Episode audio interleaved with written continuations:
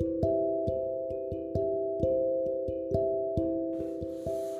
Good morning, Hoteliers. Ja, Sie hören Carsten Hennig mal nach langer Pause wieder. Meine Audiokolumne war ja vor einigen Jahren sehr populär. Ich hatte sie dann erstmal eingestellt, aber heute ist es Zeit, mal wieder Klartext zu reden. Wir haben alle Angst, Furcht vor der schweren Corona-Krise. Werden wir sie überstehen? Wie können wir Mitarbeiter bezahlen? Kommen wir selber über die Runden?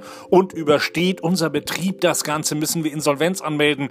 Kommen wir mit den Behördenauflagen und den schwierigen Antragstellungen für Kurzarbeits Weihnachtsgelder und Kredite oder Soforthilfen überhaupt zurecht? Kommen diese denn überhaupt rechtzeitig bei uns an? Ja, das ist alles sehr schwierig geworden. Es gibt auch keine klaren Antworten und vor allen Dingen leider auch noch kein absehbares Ende dieser Corona-Krise. Da geistern ganz viele verschiedene und auch nicht gerade so mutmachende Nachrichten herum. Aber ich möchte Ihnen auch eines noch mitgeben. Ich habe selber Angst, weil ich auch als Journalist sehr weiß, dass meine Branche, die Hotellerie und Gastronomie, ehrlich gesagt völlig am Boden ist, wir in den Medien selber uns schon viele Beine gestellt haben der Digitalisierung und überhaupt manchmal nicht weiter wissen. Das ist jetzt kumuliert mit dieser Digitalisierung der Krise alles noch enorm schwieriger geworden und äh, stehen viele Fragen für die persönliche Zukunft und für unsere gemeinschaftliche Zukunft im Raum.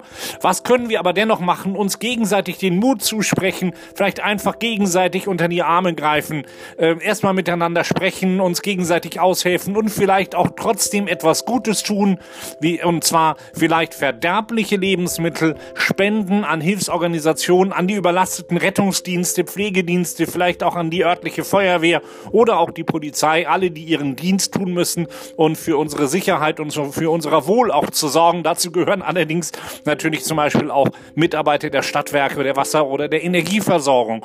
Und vielleicht kann man ja trotzdem noch darüber hinaus etwas tun, also ihre Veranstaltungsräume, ihre Seele und auch Hotelzimmer als vielleicht dann doch Notfallkrankenhäuser oder Büros für Rettungsdienste anbieten. Ob die dann erstmal bezahlt werden oder erst später ist vielleicht die zweite Frage. Und äh, da sind einige viele Details zu klären. Aber tun Sie da etwas, gehen Sie mit Mut voran. Wir haben ja auch keine Wahl. Wir wollen aber zusammen unsere Werte hochhalten. Wir wollen starke Werte haben. Und äh, das rufen wir vielleicht uns selber zu, gerade jetzt, wenn es ganz dunkel ist und wir noch kein Licht am Horizont sehen.